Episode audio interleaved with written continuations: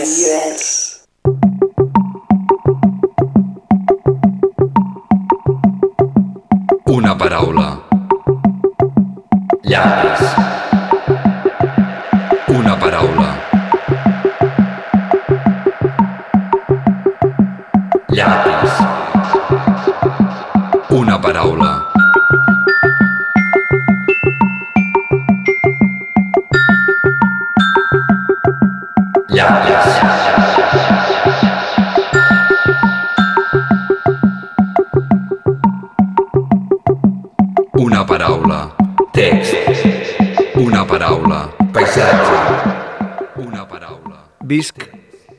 tercera part de mi mateix. Amb la llengua cargolada en sentits oposats, ocupo el radi mínim de qualsevol direcció, amb les mans plenes de bastons i dubtes. Mai no reflecteixo la llum. Ocupo el radi mínim del meu cos malalt, calentes les passes en aquest hospital, la blancor, la blanor del cervell a què m'abandono, calentes les vides en aquest hospital, la pena és una paret forrada de vellut.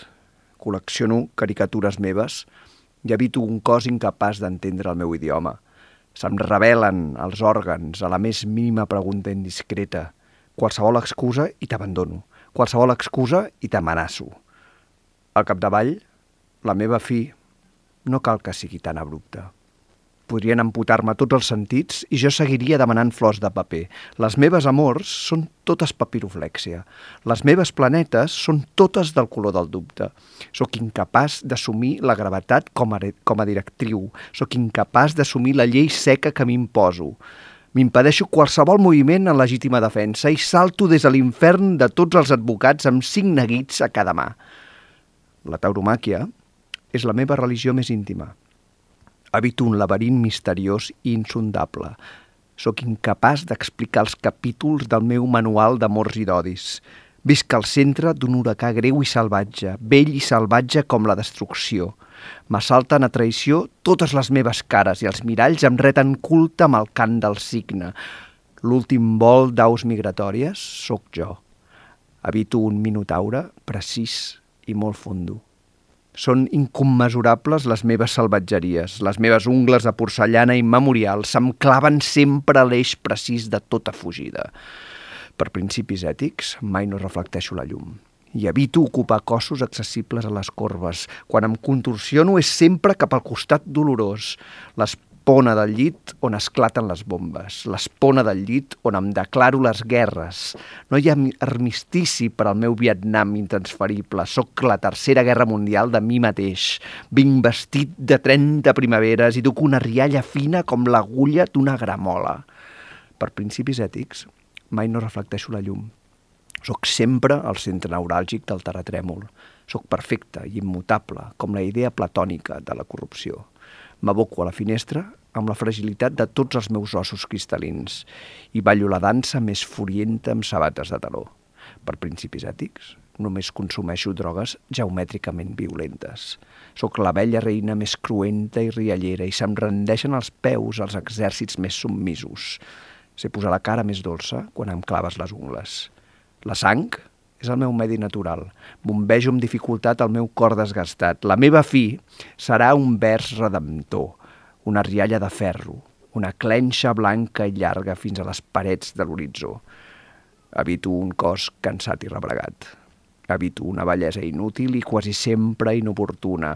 Jo et maleeixo, bellesa meva.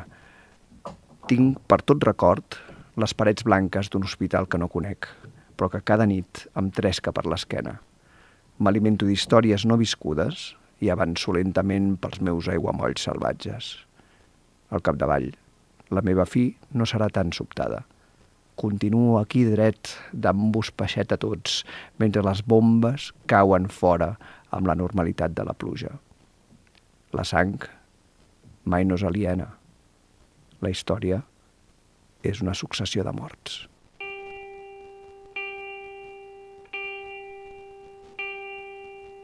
Visc en una tercera part de mi mateixa, amb la llengua cargolada en sentits oposats.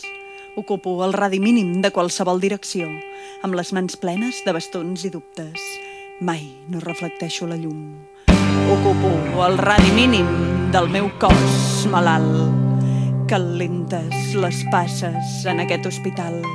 La blancor, la blanor del cervell a què m'abandono. Calentes les vides en aquest hospital. La pena és una paret folrada de vellut. Col·lecciono caricatures meves i habito un cos incapaç d'entendre el meu idioma. Se'm revelen els òrgans a la més mínima pregunta indiscreta. Qualsevol excusa i t'abandono, qualsevol excusa i t'amenaço. Al capdavall, la meva fi no cal que sigui tan abrupta. Podrien amputar-me tots els sentits i jo seguiria demanant flors de paper. Les meves amors són totes papiroflèxia. Les meves planetes són totes del color del dubte. Sóc incapaç d'assumir la gravetat com a directriu. Sóc incapaç d'assumir la llei seca que m'imposo. M'impedeixo qualsevol moviment en legítima defensa i salto des de l'infern de tots els advocats amb cinc neguits a cada mà. La tauromàquia és la meva religió més íntima. Habito un laberint misteriós i insondable. Sóc incapaç d'explicar els capítols del meu manual d'amors i odis. Visc al centre d'un huracà greu i salvatge. Vell i salvatge com la destrucció. M'assalten a traïció totes les meves cares i els miralls em reten culte amb el cant del signe. L'últim vol d'aus migratòries sóc jo. Habito un minotaure precís i molt fondo.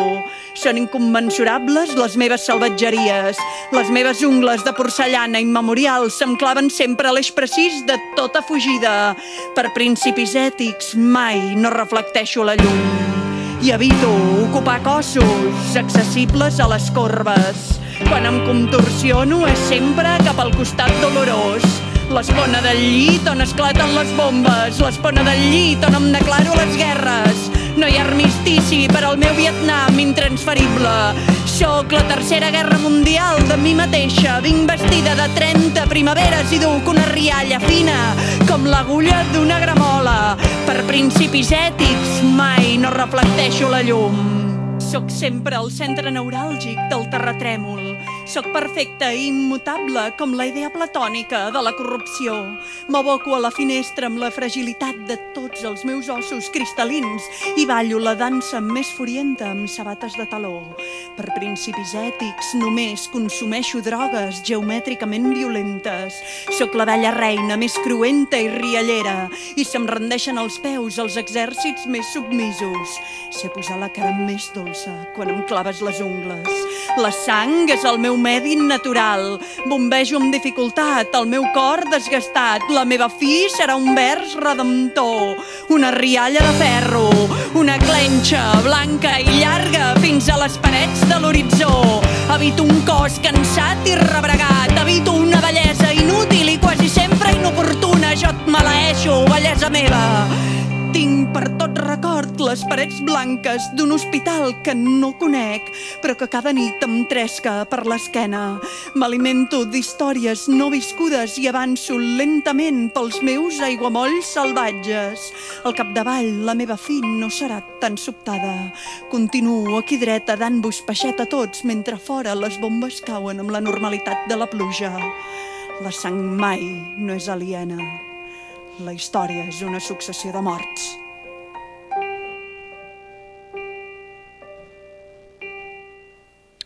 Això era La meva fi eh, serà un vers redemptor de Vladivostok um, i això és uh, Fans de l'Alcoe Moll.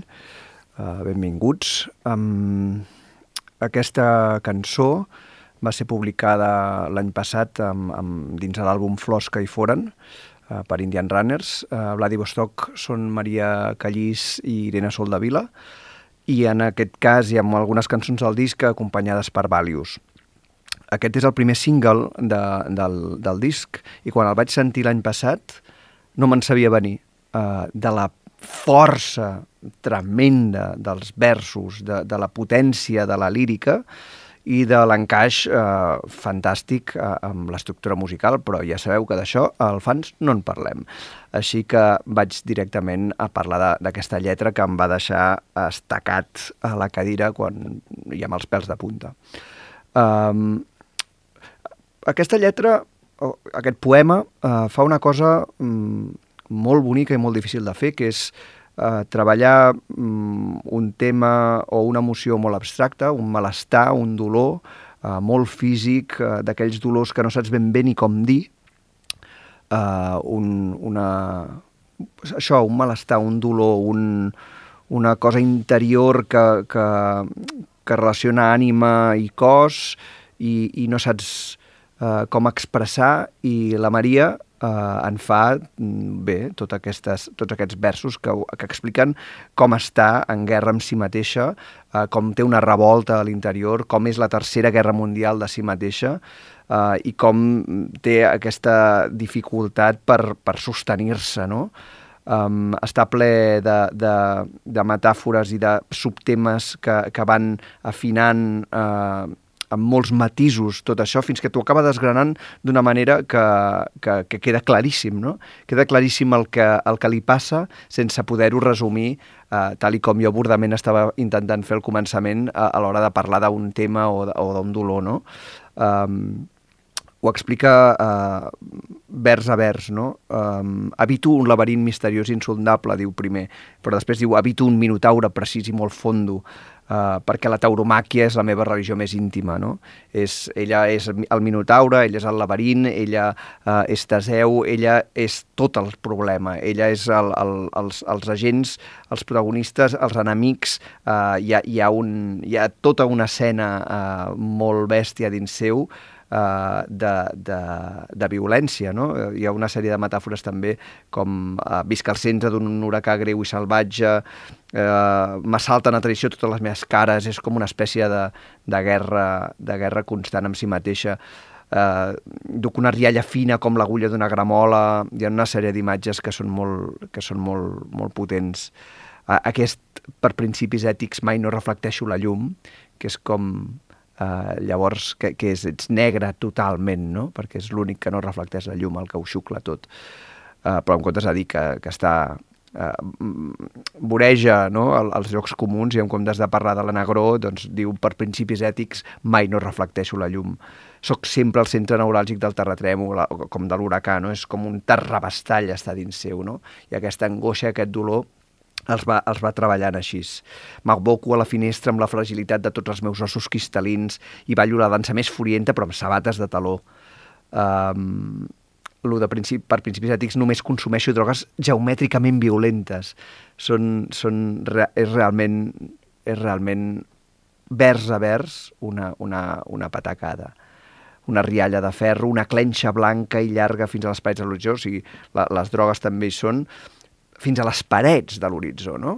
L'horitzó que, que, que, que és horitzontal i les parets de l'horitzó eh, i l'hospital també, no? que surt tota l'estona. Tinc per tot record les parets blanques d'un hospital que no conec però que cada nit em tresca per l'esquena. Són, és el cos com a, com a presó, com a hospital, com a lloc de guerra, com a lloc de l'antirefugi, l'antirecer, l'antilloc de la pau, no? Uh, i després d'explicar-nos totes aquestes, aquestes sensacions i aquestes... intentant explicar el que li passa tan bé, o sigui, intentant no, aconseguint-ho, eh, arriba als dos últims versos quan diu la sang mai no és aliena i la història és una successió de morts. I aquí fa un tom, perquè el poema, diguéssim, que estava parlant la cançó, la lletra de la cançó, estava parlant d'un col·lapse intern personal molt clar i molt minuciós però quan diu la sang mai no és aliena i la història és una successió de morts, es sobrepassa a si mateixa i s'agermana amb tot el dolor dels altres. O sigui, això que m'està passant a mi també eh, té a veure amb tu. I això que et passa a tu també a veure amb mi. I la història és, la successió, és una successió de morts i dels dolors que hem compartit o no hem compartit, però que són allà i ens conformen. Uh, això, és molt, això és molt curiós perquè normalment molts cops la lírica eh, no, no surt del clos de, del, del poeta, no? I, i, i amb, amb, tot els, amb tots els mecanismes i recursos que els grans poetes tenen, eh, estudien alguna cosa que els hi ha passat, però no fan l'exercici de la connexió uh, i universalitzen. Molts sí, eh? però molts cops a la, amb les poesies romàntiques o, o, o les lletres més, més entotsolades et quedes com aquí, uh, uh, en la teva, en, en intentar explicar-te i conèixer uh, la teva experiència. Però aquí la Maria el que fa és, després de ser tan, tan, uh, tan concreta en tots els detalls de, de, de l'expressió d'aquest dolor i d'aquest malestar, d'aquest malestar, diu la sang mai no és aliena i la història és una successió de morts. Per mi és una de les cançons més guapes que, que s'han publicat en català mm, en els últims anys i el nivell líric és altíssim i, i em, va, em segueix semblant una cançó que, que des que la vaig sentir per primer cop eh, crec que és un, que és un clàssic um, i una patacada, vers a vers. Ara, Passem a escoltar la següent patacada, que no té res a veure, però també eh, és un, un bon mastegot.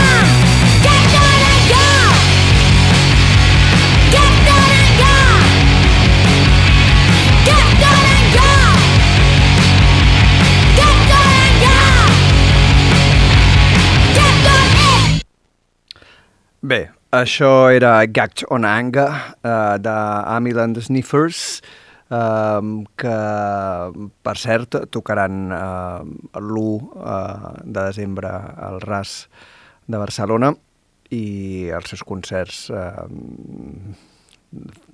prometen i foten molta canya, com podeu sentir, no?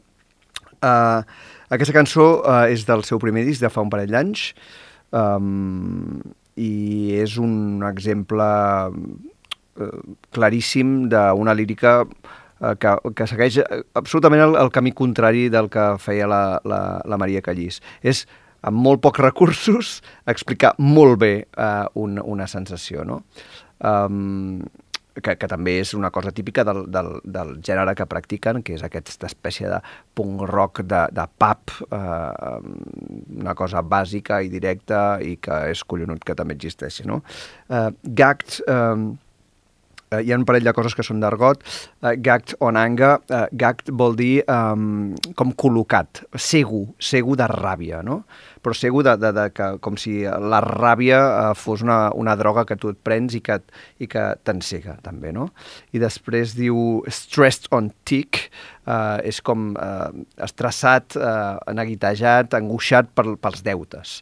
Uh, llavors uh, diu, uh, la, la cançó diu, em passo el dia, eh, m'esllomo cada dia eh, per, per quatre duros, eh, no em paguen, no tinc casa, no, no, no puc pagar el lloguer, eh, dormo al terra en un cotxe, en una tenda, em, tinc deutes, eh, no, no puc parar de pensar en els diners eh, i, a, i a més és que estic col·locat, estic segur de la, de la ràbia que em causa tot això, no? Eh, els deutes i, i currar i aquesta vida de merda. I, I llavors eh, és una cosa xula que diu després, diu, vull, vull ajudar a la gent que està dormint al carrer, no? Però com puc ajudar-los si no puc ni, ni, ni, no tinc ni diners per, per, per menjar? Com, com puc sobreviure? Com, com, com puc tirar endavant? No puc ni dormir de, de tot això, no? Llavors, de tot el que, de tot el, el que em passa.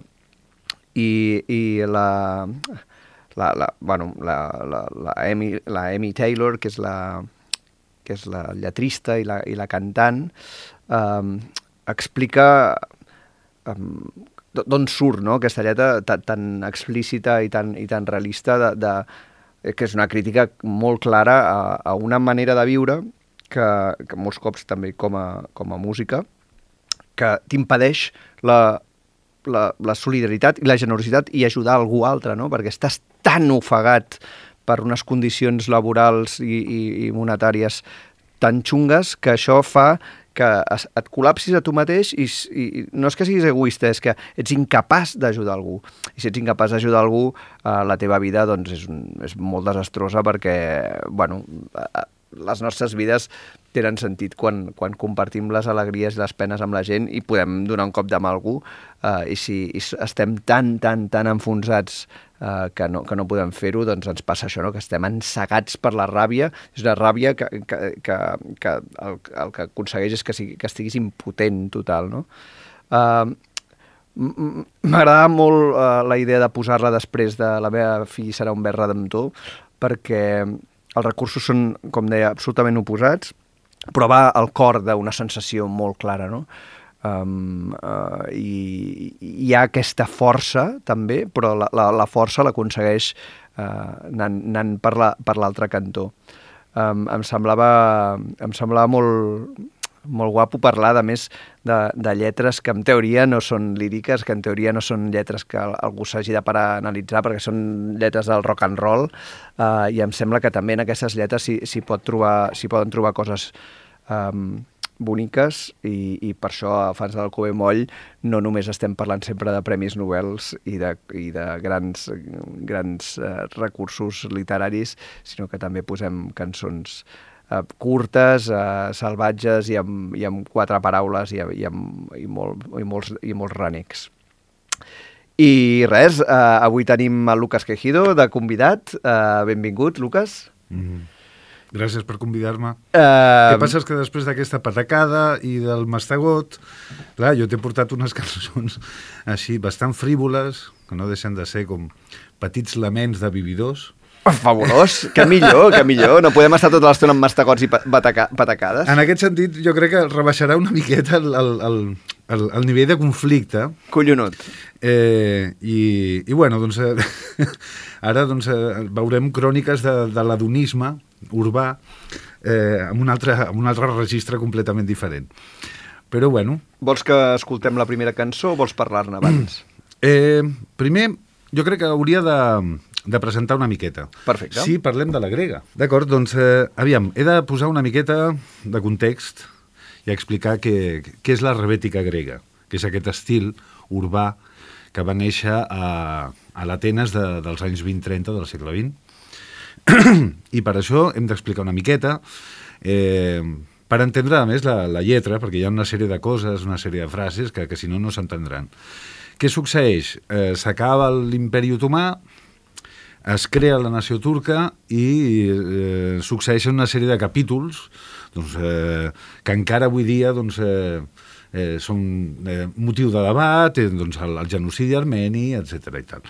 I un d'ells és l'expulsió d'un milió i mig de grecs eh, de Turquia, i és un milió i mig de, de, de persones que de sobte doncs, se'n van a la Grècia continental, a la Grècia europea, diguem-ne, no? eh, què succeeix? A l'Atenes, la majoria van a Atenes, i l'Atenes d'aquell moment són 500.000 habitants només, i de sobte arriba doncs, a aquesta migració massiva La colla. Sí, i llavors doncs, bueno, doncs això implica doncs, un creixement ràpid de la ciutat i moltes coses. Què passa?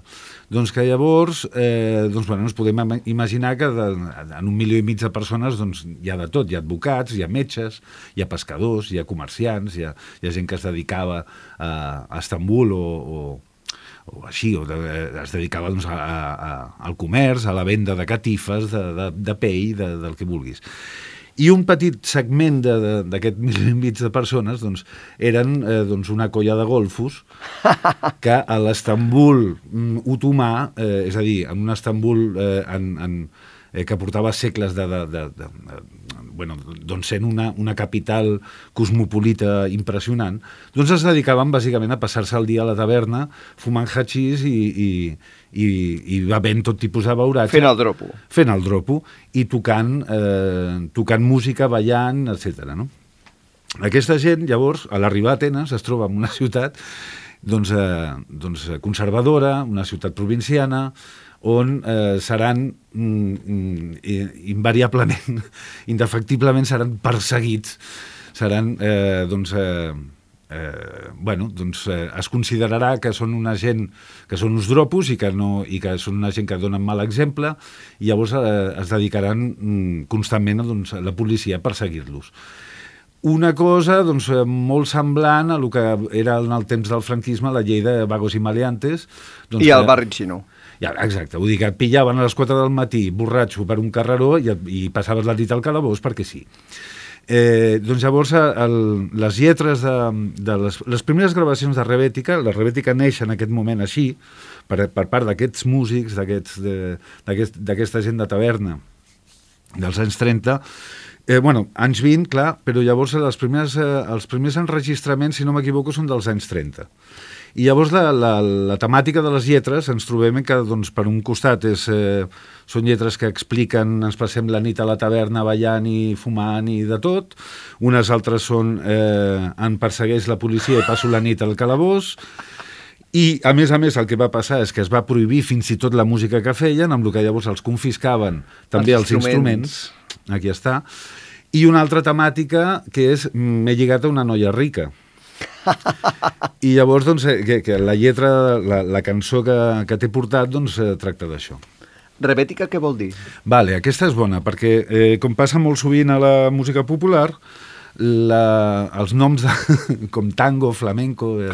clar, clar, i tant. El jazz, que també doncs, tampoc se sap d'on ve, Exacte. doncs a la rebètica li passa això. No, no se sap del tot cert. El que passa és que rebètica ve de, dels rebetes, els rebetes serien els que mm, cultiven aquesta música, Els tarambanes. els tarambanes. Però eh, podria ser que vingués, o el més plausible es diu que vingués de, de la paraula revelos, que vol dir, eh, mm, vol dir pendó. Pues Molt això, bé, un tarambana. molt bé, molt bé. Eh, en castellà, holgazán. Pues, pues això, no? I, eh, i eh, més enllà, doncs, eh, bueno, suposo que hi ha potser alguna, més, alguna teoria més i tal, però eh, mm, la més acceptada és aquesta. I aquesta cançó és, és d'un braguetazo.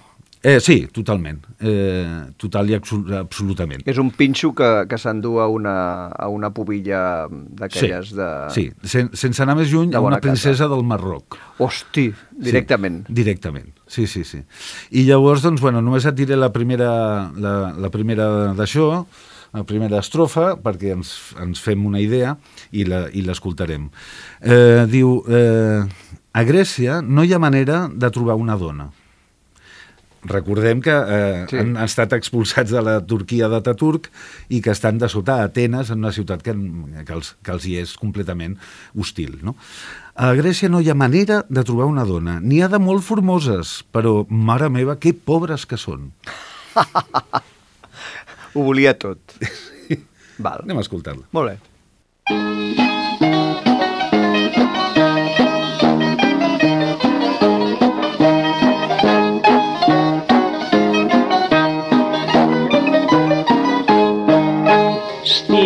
Ελλάδα δεν μπορώ μια γυναίκα για να βρω. Έχει όμορφες πολλές μα είναι μάνα μου φτωχές.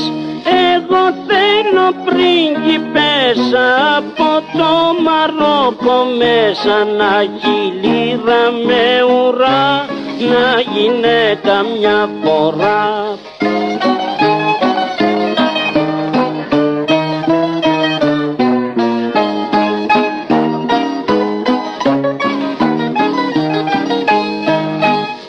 Πέρσι πέρασα από εδώ και ψάχνε να βρει γαμπρό.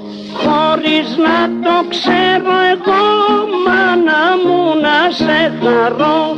Με είδε κάτω στο Πειραιά του τζελέπι με παρέα. Κι από τότε μ' αγαπά και μου στέλνει και λεπτά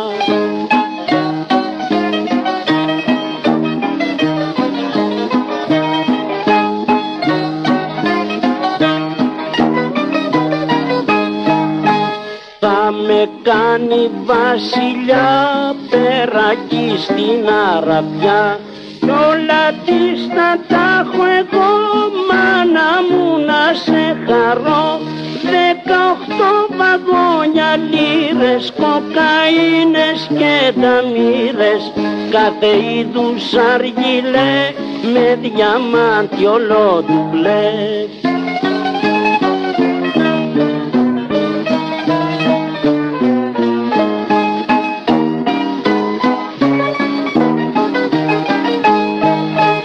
Θα μου πάρει μπαγλαμά, πιτήσι και μάλαμα.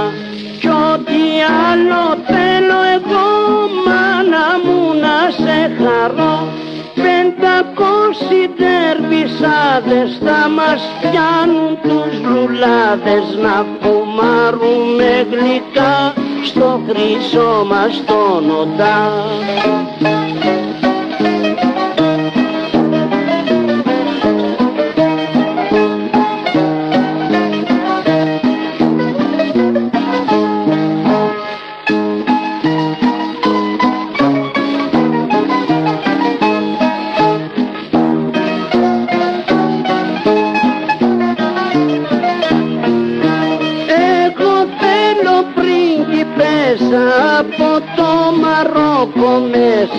μέσα να έχει λίδα με ουρά να γυναίκα μια φορά I, què, I ho aconsegueix? I què, què, què Sí, passa? sí. Què passa? Ara- Ara, jo, clar, no sé grec. Ah, doncs uh, ara, t- ara t'ho explico. Aviam, la cançó es diu Egocelo Principessa, jo vull una princesa, i és de Stelakis Perpiniadis. D'acord? I ara eh, doncs, eh, et faré la, la traducció que l'he fet i, i, i, i he de dir que gràcies a l'ajuda de Lázaros Estefanos, un bon amic grec, perquè si no, doncs, eh, aviam, jo eh, l'he estudiat una miqueta al grec modern, però, però evidentment per fer tot una, tot una lletra no. No, no, no podria jo sol. I ell s'anava pixant de riure cada cop que, que, a, a mida que l'anava llegint. Aviam, eh, ja veuràs quines penques. Eh, bàsicament, què diu? No hi ha manera de trobar una dona a Grècia, n'hi ha de molt formoses, de molt maques, però mare meva, que pobres que són. Jo vull una princesa del Marroc amb una lira de llarga cua. Això ja és, és, eh, no se sap molt bé què vol dir això, d'acord? La lira de llarga cua pot ser l'instrument amb un màstil, pot ser un, un, un ocell eh, exòtic, eh, la lira és un, un ocell exòtic, amb una cua molt llarga, o pot ser eh, la lira, la, la moneda turca, que després la torna un altre cop, a, torna a parlar de lires, llavors amb una llarga cua de, de lires, no? D'acord? Vull dir que pot ser, pot ser això. L'amic no estava del tot segur. Llavors diu eh, una dona per un cop, que és una, una forma de dir d'una vegada per totes a veure si lligo. Eh, I segueix. Ella va venir per aquí eh, l'any passat buscant a un nòvio, buscant un nòvio, i jo ni tan sols em vaig assabentar, mare meva. Ella em va veure al Pireu, a la costa de Tselepis, amb uns amics, i d'ençà llavors que m'envia amor i diners. Rara, ai, quina sort. Ella em farà rei d'Aràbia, i tot el que ella posseeix també serà meu, mare meva. 18 vagons de monedes d'or, cocaïna i haixís, tot tipus de narguile, narguile és la pipa d'aigua, la xixa, cobert, tot tipus de narguiles coberts de diamants. Em comprarà un baglamà. El baglamà és, és com un buzuki, és l'instrument de corda, eh, però en petit, que és el que, utili el, el que van començar a utilitzar eh, els rebetes quan els eh, confiscaven el, el, Els el grans, buzuki. clar. Perquè aquest Els era una versió... més ràpid. Exacte, era més petit i s'ho amagaven a sota de la gabardina. Llavors, doncs, em comprarà un baglamà de marfil, d'ivori i or i qualsevol cosa que vulgui, mare meva. I llavors diu, 500 derbitxes ens prepararan els narguiles que fumarem amb gran plaer a, la nost a les nostres cambres daurades. Oh. Llavors això de la cambra daurada és Otdà, Laudar és una paraula que eh, laudar és una cambra eh, que és una mica com, el, com els triclíniums romans eh, de la comissatio o com el diwan àrab, és a dir, la cambra on es rep el, a, a les visites i on se'ls eh, colma d'atencions Clar, amb, amb, on són els tiberis. als tiberis, i on hi ha música, amb el millor dansa, i doncs de, de beure i menjar. No? Doncs això és laudar eh, a Grècia i, i a Turquia. I, bueno, i doncs diu això. O sigui, i, i, i la cosa, la, la, el, el més divertit és que fixa't què que, que està demanant aquest home. O sigui, el que demana no deixa de ser mm, coses del seu univers, de, de tavernero. I tant, i Vull tant, tota l'estona. no està dient eh, eh, que em dongui terres. No, no, està dient. cocaïna, Sí, hachís. sí, un baglamà Ah, que ell en té, un, en perquè clar, eh, vull, vol la, la versió excel·lent de, de, del, del baglamà que és amb ivori i, i, i or o saps allò? Estem amb el mateix imaginari de totes les músiques urbanes de, de, agudes i per haver. Totalment. Del, el, el hip-hopero que vol rellotges d'or, i les bambes, i el, i el, i el buga no sé quantos, i, i sempre Totalment. igual els rumberos als 60 que llegaven amb una sueca, i també Exacte. volien... És, estem en, el- mateix És imaginari. el mateix, és exactament el mateix. I hi ha coses tan divertides com que eh, ell no, no, no diu que em donarà or, diu 18 vagons de monedes d'or. Ell per què vol Molt monedes d'or? Per arribar a la taverna amb les butxaques plenes de monedes d'or. Ah, i escampar, i llançar-les. Té, pam, prum. Exacte, i una altra. I una altra. I posa una clanc, altra. clanc, clanc. I la botella més cara de... Saps allò? Això. A per I després. I després aquesta idea del, de, dels dervitxes que em prepararan els narguiles, que dius, per què vols que un, un sufí et prepari un narguile i per què vols que siguin 500? Home, perquè... Clar, clar, clar. Sí. Ah, aquesta cosa estratosfèrica és molt, és molt divertida i, És i fantàstic. precisa, eh? Vull dir que està molt bé que siguin 500. Sí. 500, Sí, sí, no? sí, sí. No, no és molt. Això és una cosa de, de bon versificador i de bon lletrista, no? Que concretes la teva, la teva riquesa. Són eh, 46 elefants coberts de jade, tal... Llavors, tu saps el que vols. No, no, és quals, no és molts diners, no. No. No, no, això Or, seria un... no? no. Or, no, no, No, no, és una cosa abstracta. 18 vagons de monedes d'or. Així m'agrada, molt bé. Exactament. Fantàstica, ostres. Però has vist que quines ganes de seguir escoltant Sí, no, Rebètica. la, la rebètica el que passa és que s'ha de, de saber una miqueta grec. Ja. o un bon amic que, que te les tradueixi, perquè realment les lletres són divertidíssimes i la música és fascinant. Sí, sí. Ostres. És, eh, Quina bueno, porta que ens has obert, Lucas. al Molt bé. YouTube, a Filmin, eh, dic a Filmin, mare de Déu, a Spotify eh, pots trobar mm, de tot. O sigui, ben bé, de- d'aquestes gravacions dels anys 30, eh, que, són, que són històriques, i que són un testimoni tremendo, i després hi ha diferents èpoques també de la rebètica, perquè es va recuperar als anys 60, va haver-hi el, que- el, que, es considera com un període més clàssic, no? amb, amb, amb doncs una sèrie d'intèrprets i compositors com Tsitsanis, Sotiria Bellum, una gent molt potent, però ja no, era, era igual de canalla, però també hi havia lletres que potser doncs, tiraven cap a una, una temàtica més romàntica, potser, una cosa així. Hi havia una mica de tot, no? Però, però sí, encara hi havia una mica el pòsit d'aquesta vida tavernera i tal, no? Molt interessant. Doncs d'aquí no sé on ens portaràs, perquè això, ostres, és, ha sigut molt exòtic, eh? Ara que bé. Ara que bé, doncs eh, un altre que també li agradava... un altre golafre que li agradava la nit, Molt bé. li agradava la rumba, que era el senyor Gato Pérez. Ah, fantàstic. I bueno, que el Gato Pérez feia molt bones lletres ja ho sabem tots, però és que aquesta lletra, aquesta cançó en particular, és de l'últim disco, potser no és de les més populars, però és una lletra que em sembla fascinant. I és una lletra que, que, bueno, que sempre m'ha agradat, sempre m'ha cridat l'atenció, però ara que, que, que ha arribat als 48 i un fa una mica de balanç de la seva vida, perquè li toca, eh, un es fa a aquesta edat un judici sumaríssim, en què un és el jutge i el fiscal i... i Mira, no- com a la cançó de la, de la Maria. Sí, sí. La tercera guerra mundial d'un mateix. Exactament. I no tens advocat. No. I surts escaldadíssim, Escaldadíssim. del judici. De veure, eh, m'he passat 30 anys vivint de nit, he estat al carrer perquè sí i perquè no, eh, ho he fet bé? El que, els que som golafres i ens agrada, ens agrada sortir al carrer i ens hem dedicat a, la, a, tenir amics i passar-ho bé, doncs bueno, ja sabem Gran què és alegria, la vida plena. Això. Totalment, és una enorme alegria, enormes sorpreses, s'aprèn moltíssimes coses, Exacte. hi ha uns perills, també, sí, sí. sí. també. I un dels perills potser és perdre el temps, que a vegades doncs, També. també, també passa. Però bueno, mm, més perden els temps eh, potser algú més dedicat doncs, a, a la feina doncs, o Completament. coses així. Però bueno, eh, aquest senyor Gato Pérez arriba a una certa edat, fa aquest disco i, i fa aquesta lletra fantàstica on, on realment explica què és arribar a, a certa edat havent- havent-te dedicat bàsicament a passar-ho bé i a, i a no tenir res més davant, davant teu, davant, eh, o sigui, a l'horitzó, que eh, continuar en la mateixa dinàmica. No? Anem a sentir-la. Vinga.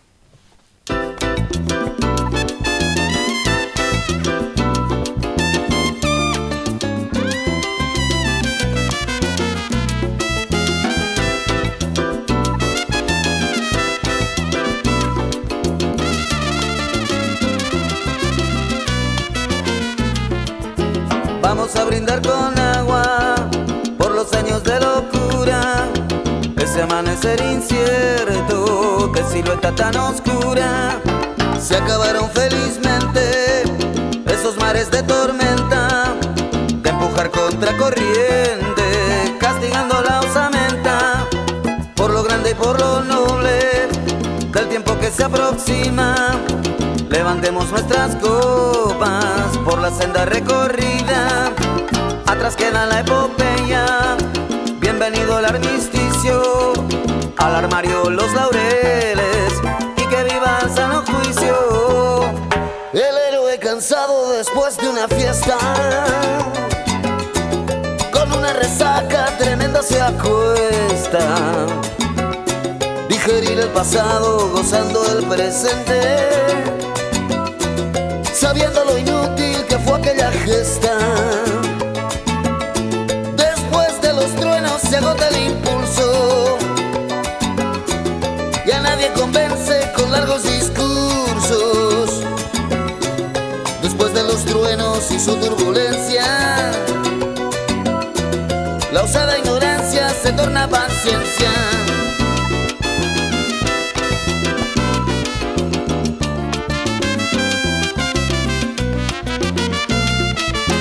Vamos a brindar con leche por este punto y aparte.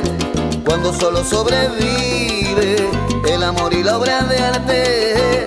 Ay, qué rara es la belleza, qué milagro la utopía que aún sostiene nuestros huesos por las curvas de la vida. Después de los truenos se agota el impulso. Ya nadie convence con largos y su turbulencia, la osada ignorancia se torna paciencia. Después de los truenos no valen consignas. Ya nadie resuelve antiguos enigmas. Sin recetas buenas todo es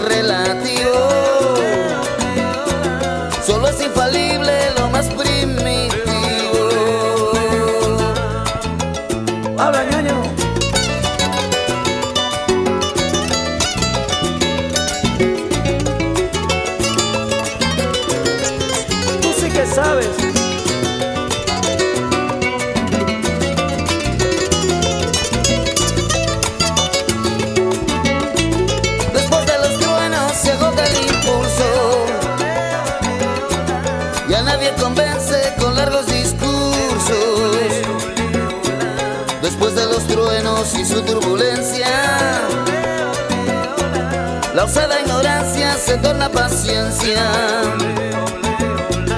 Después de los truenos se firma una tregua entre el sabio que avanza y la ira que mengua. Paladear la vida, que dulce presente, reservado solo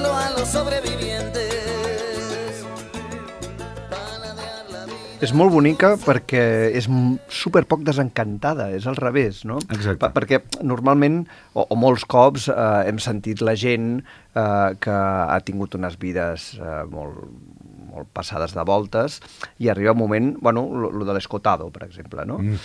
Uh, que, que diu, que renega de tot, no? Sí. Uh, o reneguen de tot i ja era, vaig perdre el temps, va, em vaig drogar massa, uh, Sí, i sí, és sí. molt més bonic dir, no, no, he viscut molt i no me'n penedeixo de res, mm -hmm. i quina alegria haver viscut molt, no? I, i quan, quan diu, eh, aquests quatre versos m'han agradat molt, diu, a, a, a posteriori, eh, después de los truenos, diu, ay, qué rara es la belleza, qué milagro la utopía que sostiene nuestros huesos por las curvas de la vida. Quan norm, el més el més típic és quan algú es fa una mica gran i, ai, l'utopia, aquestes coses de joventut, aquest no sé quantos, no sabíem res, ara sí que ja sí que tot és una merda, tota aquesta història, no? que Sí, he sí, sentit sí. tantes vegades. Dius, home, doncs és molt més bonic i, i trobo que és molt més savi dir, dir el que diu el gato, no? Totalment, és a dir, eh, eh, m'ha servit per aprendre exactament, precisa, i precisament, eh, que arribat a, a certa edat eh, hauria, de, hauria de canviar a, a, o sigui, això, la ira que mengua. Mm, fantàstic. Eh, la usada... Ai. Ignorància. Ignorància Se se, torna, torna paciència. paciència. O sigui, Bé. eh, això precisament m'ha portat aquest canvi. O sigui, el canvi és, conse és, és consecutiu i és, eh, i és eh, doncs l'efecte de precisament haver portat un, una vida així. És molt poc moralista, és al revés. Ah, exacte. Ah, Eh, exacte. Que, que sempre m'ha fet molta gràcia aquesta història, no? de, de la gent més desfassada que després es tornen uns conservadors i uns fatxes i supermoralistes. I dius, home, doncs no sé què feies llavors. Exacte, Ho, ho estàs sí, fent sí, com sí. malament, no? I, ja Sí, te'l- sí, i, I, de fet ja es reconeixen, eh? Ja ens els hem trobat més d'un cop. Sí, Són aquella sí, gent sí, que sí. ja saps que probablement d'aquí 20 anys eh, votaran a Vox, gairebé, Sí, no? totalment. Sí, sí. Eh, en canvi, no, ja està passant, això. Sí, en canvi, Sí, sí, sí, sí. tota la gent que, que els veies que anaven, també eh, pots anar a tomba abierta, eh? Sí, sí. No és una qüestió d'intensitat, però amb una altra, amb una altra manera. Eh, Quan arriben a grans, si arriben a grans, eh, mm, perquè el, el, el pobre gato es va morir als 39, um, és, és molt bonic que, que en comptes de fotre't sermons et diguin aquestes coses tan, tan xules, eh? Totalment. Sí, sí, no, i a més, hi diu unes quantes, perquè és que... De, també diu, la, ja nadie resuelve... Ai, perdó. Sí. Ah, no, no, no. El, el, després de los truenos no valen consignes. És a dir, agafes, agafes finura. I els eslògans eh, no, no, no et valen, no? Vull dir que has, ja, ja no te la meten doblada. Són Exacte. coses que, que has après que, que van passant i et van fent aquestes crides i tu dius, no, això ja m'ho has dit, eh, eh, però no et desencantes, no? Perquè segueixes dient que milagro la, ut- la utopia. I diu, solo es infalible lo más primitivo. Dius, Esa enorme "Hòstia, frase. Que bo, això. Sí, sí, sí, sí. Bueno, bueno, bueno. Enorme frase, i a més això connecta amb altres cançons, amb altres lletres del Gato Pérez, com la de Sabor de Barrio, on, on reivindica allò que, que sorgeix del, del, del pòsit més marginal, saps, les músiques que sorgeixen de, del pòsit més marginal d'una societat, no?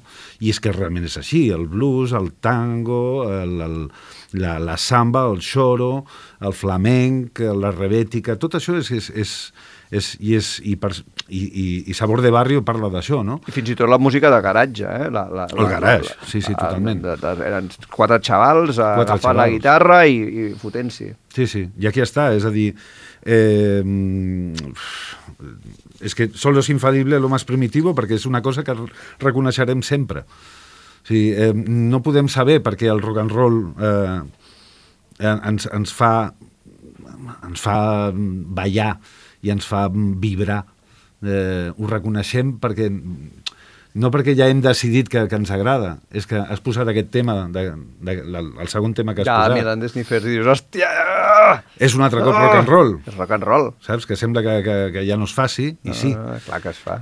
I és això. Per, per què? Doncs perquè ho reconeixem com una cosa, com, com una cosa que, que ve de, de, de, de, de, de quelcom molt primitiu, que és, eh, que és, que és, la, que és el, el, el, el, el, el, caram, eh, el barrejar-se amb el col·lectiu, saps? Eh, Com eh, aquestes músiques que fan que, que, ens, que formem part no? del, Sí. del, La germanor espontània. Sí, sí, sí és germana espontània, es podria dir així, sí, sí. Exacte. O que, I- o que l'escenari, de sobte, eh, passa, a ser, passa a ser una rotllana. Ah, exacte. Dir, no? O sigui, ja no és un escenari eh, allò que ens separa, sinó que és una rotllana al mig de, de la gent. No? I És el som que es tots. diu la, la cultura musical calenta, en el sentit que tothom hi participa. I que no hi ha diferència entre sí, sí, uns sí. i els altres. Sí, sí, sí. I la tercera? I la tercera, eh, la cosa és que estava pensant si continuar amb la mateixa línia i tal, però és que ja, mm, fa poc que vaig descobrir una web que, m'ha- que, que m'ho estic passant teta, que es diu Song Meaning.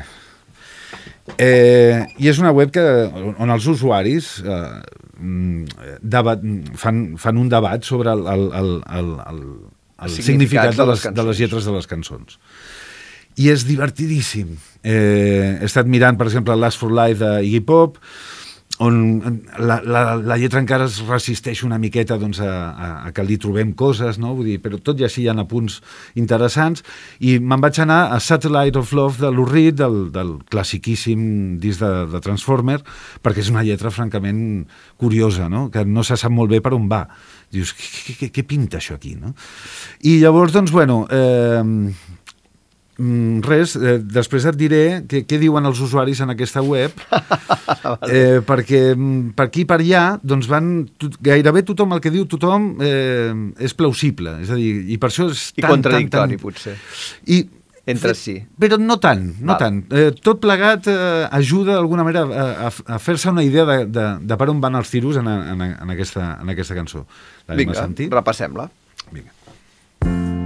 Satellites gone up to the skies. Things like that drive me out of my mind. I watched it for a little while. I like to watch things on TV.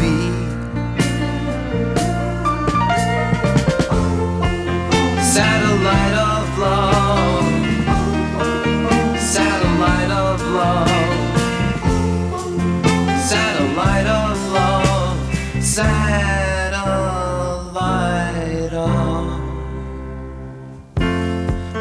Satellite's gone way up to Mars.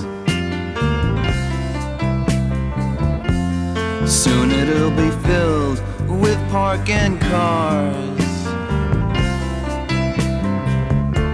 I watched it for a little while. I love to watch things on TV.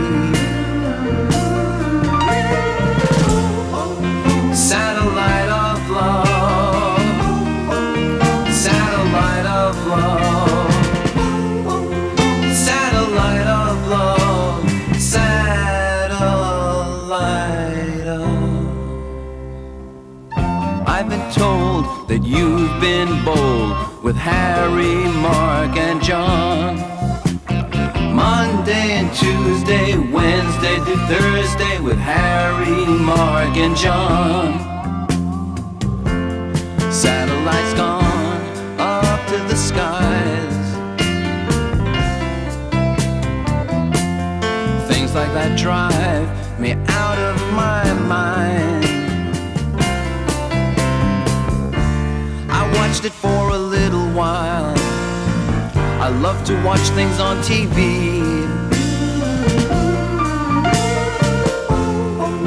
Satellite of love, satellite of love, satellite of love,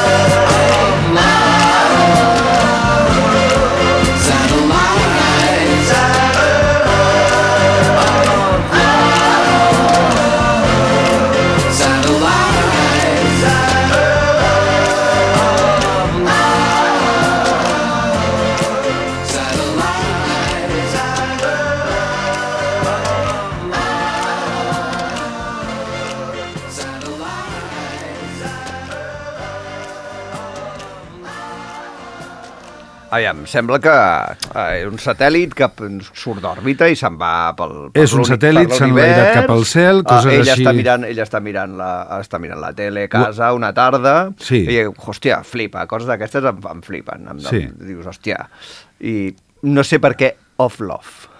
Bueno, Això és llavors, l'única pregunta. Bueno, llavors diu, m'ho he mirat una estoneta, m'agrada veure coses a la tele, Sí.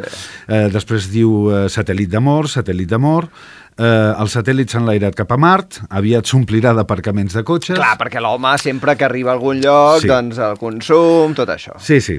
Però llavors eh, hi ha una estrofa que diu eh, ja m'han dit que, tu has, que no t'has estat de res amb en Harry, en Mark i en John. Dilluns, dimarts, dimecres i dijous. Te'ls has passat per la pedra. Sí, Molt amb bé. Harry, Mark i John. Vale, Satellite, eh, Satellite of Love, tal, tal, tal i qual. Molt bé. Llavors, eh, clar, eh, la pregunta és... Romana Clef. Allò, i, I què vol dir això? Eh, qui, qui, qui són Harry, Mark i John? Bueno, eh, per aquí hi ha una cosa, i és que primer, a la web, un dels primers comentaris, diuen aviam, eh, les noies maques normalment estan, eh, estan envoltades de, de paios i aquests en la- en l'argot anglès Moscardons. són moscardons, no sé, es, es diuen satèl·lits. Ah. Llavors, per aquí tenim una pista. Per aquí tenim una pista. El que passa és que des- després hi ha una altra que diu no, el satèl·lit és ella. Eh, El satèl·lit s'ha enlairat, se n'ha anat. Vale? Vale. Llavors expliquen que Lou Reed, eh, en una entrevista, havia, havia dit que, que aquesta cançó anava sobre la, els gelos. Llavors tot apunta en que eh, probablement la, la, la cançó, d'una forma estranya, però el que ve a dir és que eh, és un, un desamor. Clar. Vull dir, l'ha deixat la xicota... I, I tot li recorda la xicota. I, I per tot li recorda està la mirant la xicota. tele, Exacte. se'n va un satèl·lit uh, per, per surt d'òrbita i ell només pensa en la que no diu. No diu. diu. No diu el nom, molt no diu elegant, nom. Sí, sí. parla dels altres. Perquè, a més a més, aquesta, vale, aquesta cançó es va enregistrar al Transformer, que és del 72, amb disc, en- disc en solitari, però ja es veu que ja l'havia estat tocant amb la Velvet Underground a l'última època, cap a l'any 69, una cosa així. És a dir, que eh, imatges de satèl·lits que s'enlairen i tota la pesca en aquell moment n'hi havia sovint Sí. a, la, a, la, A a, la la, a la tele, no? Llavors, eh, clar, doncs, eh, i, i, després hi ha un altre usuari eh, que diu no, el satèl·lit és l'amor entre ells. Vale? O S'han sigui, anat, la, han perdut l'amor. han perdut l'amor. Ja, o sigui, hi ha També totes aquestes ser. versions que van aportant i, i, i tothom ho, eh, a, la, a la web ho va... Ho va argumentant. Sí, va comentant, I va també argumenten qui són Harry, Mark and John o no? Vale, llavors, eh, això es veu, això es veu que eren els, eh, els noms reals d'aquests moscardons d'aquesta noia que va deixar eh, el Lou Reed en aquella època. Eh, pel que sembla, eh, ara ho hauria de buscar, no tenim temps, però eh, pel que sembla, eh, ell va posar tres noms quan, quan feia les primeres versions de la cançó i ja no sé qui que diu que va ser el Bowie, que era el productor del disco, a que li va dir, no, no, noms." posa els noms de veritat. També és cert una cosa, que la cançó eh, estrella del disco és Walk on the Wild Side i ell parla de, de, de, de, de gent que existeix, que és el Sí, Joe d'Alessandro, la, la, la Hollywood Lawn i etc. No? Doncs aquí, per què no, me, per què no doncs, tornar un altre cop a parlar de gent real? Harry, Mark i John eren, en efecte, els tios que li anaven al darrere aquesta, aquesta noia. No? Eh, I encara hi ha un, hi ha un paio que fa una versió, escriu, eh, torna a escriure la, la lletra dient el meu amor ha fet les maletes i se les ha pirat i això em treu de polleguera. He seguit el rastre de la seva nova vida, ho he vist a la tele, des d'una distància i passivament. M'agrada veure les coses a la tele, és a, a la distància i passivament. Val. No està mal, no, No està, està mal, mal, no està malament. I llavors el meu amor se n'ha anat per sempre i el dels aparcaments de cotxes diu però no estarà sola molt de temps. Perquè ja Vindrà molta gent. vindrà molta gent a, a, a perseguir-la, doncs, a, saps allò, a fer-li la cort a aquesta noia, doncs s'omplirà d'aparcaments de cotxes, no? ara que ja no estan mint. Veus, això és una cosa molt, molt típica, molt, molt, perdó, molt característica de les lletres bones eh, i dels llibres bons i de les cançons bones que, que no tenen una solució tancada, sinó que tu t'hi pots, pots eh, abocar, llegir-les eh, i, i repensar-les des de moltes, moltes, molts punts que no són, que no són contradictoris, sinó que uns o, o, rere els altres van completant un sentit que mai s'esgota. Aquesta és la Exacte. gran gràcia dels Sí, sí, lletristes sí. així. Uh, i, I, bueno, amb això uh, acabem el, el fans d'avui. Moltes gràcies. Si us plau, uh, a tu. Uh, Lucas, però, bueno, xerrar de cançons uh, i com de literatura sempre ens agrada molt i podíem estar hores. I ens estarem hores algun dia. I tant. Salut. Vinga, moltes gràcies. Ciao. RPS.